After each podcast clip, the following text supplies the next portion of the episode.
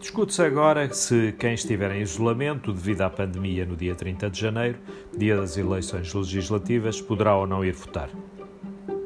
Fui relembrar o meu artigo de 7 de dezembro de 2020, que lhes recordo aqui, porque agora mais do que nunca é oportuno. Tudo mudou no mundo e muito também em Portugal desde o início da pandemia e em função dela.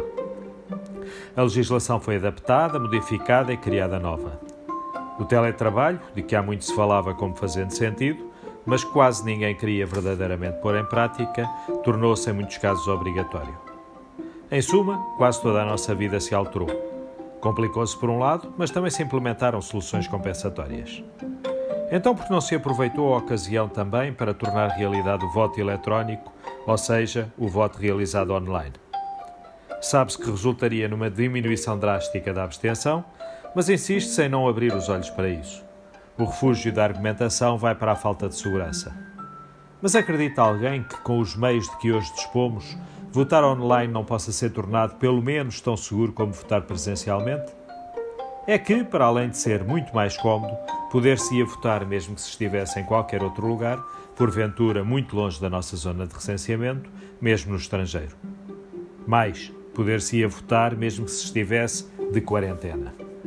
E faz sentido não se aproveitar para implementar uma prática que em tudo iria ao encontro da necessidade de evitar aglomerações de gente, neste caso, nas por vezes comuns filas das assembleias de voto, e eliminávamos quase por completo a necessidade do voto antecipado. Para que votar antes se se pudesse votar na devida altura e em qualquer lugar? Há experiências bem-sucedidas em países como, por exemplo, Bélgica, Estónia, Austrália e Brasil. Em Portugal há projetos piloto de voto eletrónico desde 1997, mas parece que não se passa daí.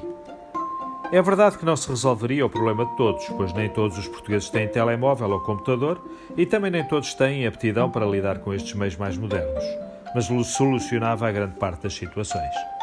Mas não, não se implementa o voto eletrónico e nem sequer se facilita suficientemente a votação nos tempos que correm, na forma atual com o voto antecipado. Em outubro, a Assembleia da República decidiu que os eleitores confinados poderão votar antecipadamente nas eleições de 2021, presidenciais em janeiro e autárquicas em setembro ou outubro.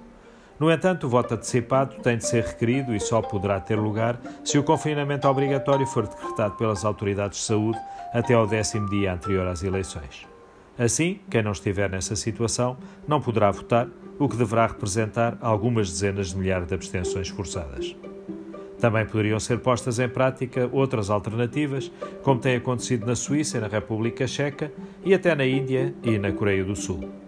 Será que estas alterações, que levariam à redução efetiva da abstenção, não interessam a todos? É bem provável.